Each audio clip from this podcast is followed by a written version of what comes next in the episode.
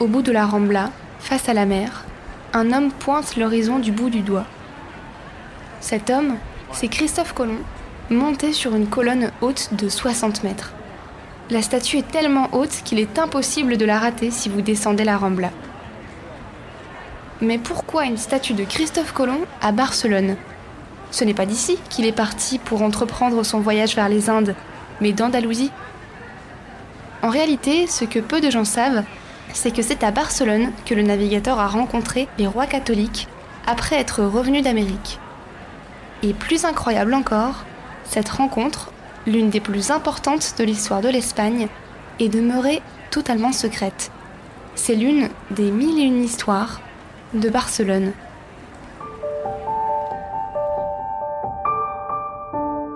Les mille et une histoires de Barcelone, un podcast Equinox Radio.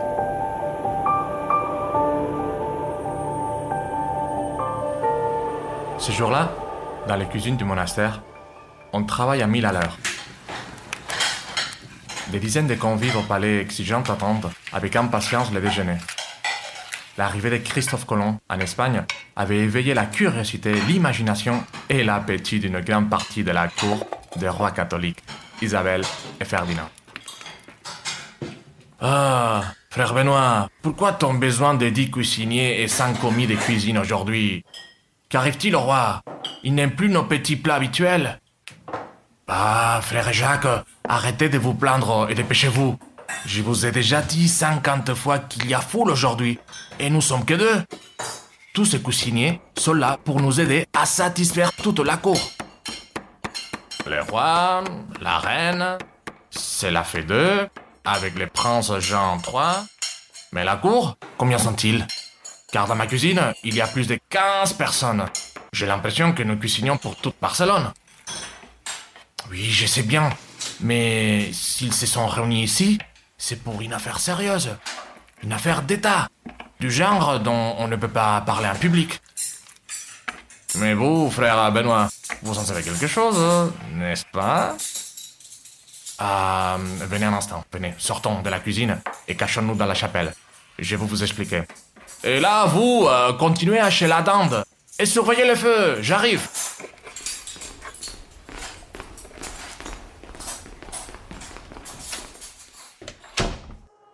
Voyons, frère Jacques, vous êtes au courant que le roi loge ici, dans notre cher monastère de San Geroni de Badalona, depuis plusieurs jours?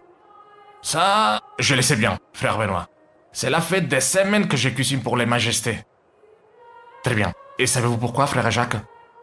Ah, comment cela? Pourquoi? Mais parce que le roi a échappé de peu à un attentat en décembre dernier, sur les marches du palais royal en plein centre de Barcelone. C'était un paysan à moitié fou, Joan de Cagnamars. Un dérangé, un fils de Satan. Bref, il s'apprêtait à assassiner notre bon roi. Mais grâce à Dieu, il n'était que blessé. Le roi est venu ici pour se remettre de sa blessure et du choc de l'attentat raté. Mais pour l'amour de Dieu, frère Jacques, cela fait des semaines que le roi est déjà récupéré. La viande de gibier que nous mangeons depuis deux jours n'est pas chassée par les princes Jean, mais par le roi Ferdinand lui-même. Que voulez-vous dire, frère Benoît? Ce que j'essaie de vous dire, c'est que si les rois et la reine sont encore ici, dans les montagnes reculées de Badalona, c'est parce qu'ils ont reçu, il y a quelques semaines, une lettre de la part de quelqu'un de très important. Et c'est aujourd'hui que cette personne arrive ici les voir. Les rois veulent garder tout cela en secret, car si les ambassades étrangères apprennent qu'il y a une réception, ils enverraient des espions pour tout découvrir. C'est pour cela que tout se fait en cachette, ici, à Badalona, et pas à Barcelone, où se trouve le palais. Qui penserait qu'une réunion importante se tiendrait dans un pauvre monastère de montagne de Badalona? Ah, d'accord, je comprends. C'est pour accueillir ces mystérieux personnages importants que nous faisons tous ces déjeuners. Mais dites-moi, Comment savez-vous tout cela? Euh, J'ai entendu dire euh, dans le couloir que le roi veut présenter frère Ramon à quelqu'un qui visitera notre monastère aujourd'hui. Le présenter à frère Ramon, l'ermite? Mais il ne connaît rien d'autre que les plantes. Mais pourquoi? Qui est donc ce mystérieux visiteur? Il me semble que le roi l'appelle amiral et vice-roi des Andes. Vous avez dit des Andes? Frère Benoît, des Andes?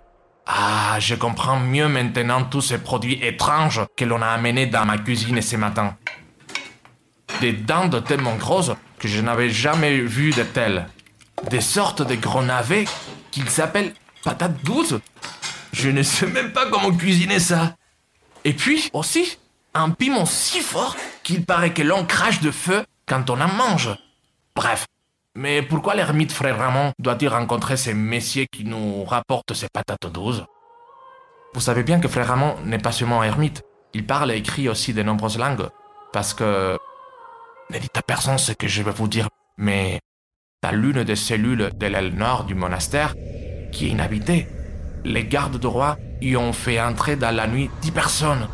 Mais des personnes qui ne sont pas comme nous. Je ne saurais pas comment vous les décrire. Mais que voulez-vous dire, frère Benoît? Vous me faites peur?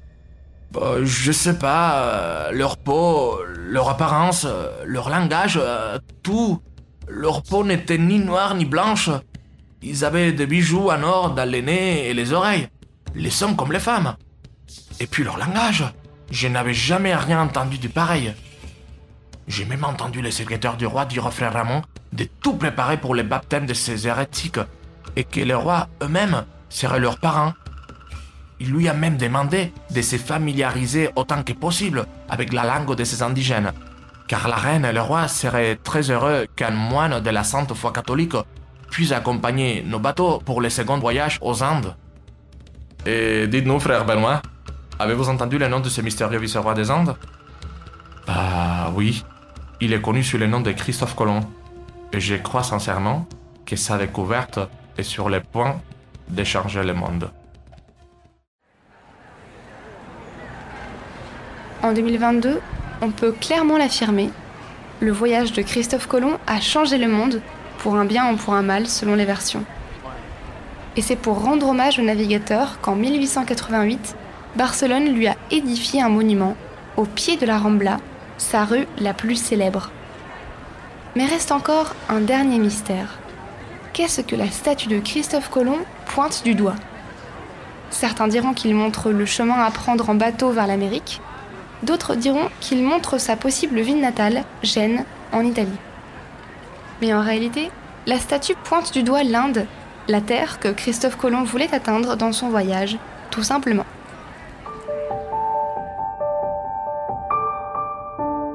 Les mille et une histoires de Barcelone, un podcast Equinox Radio.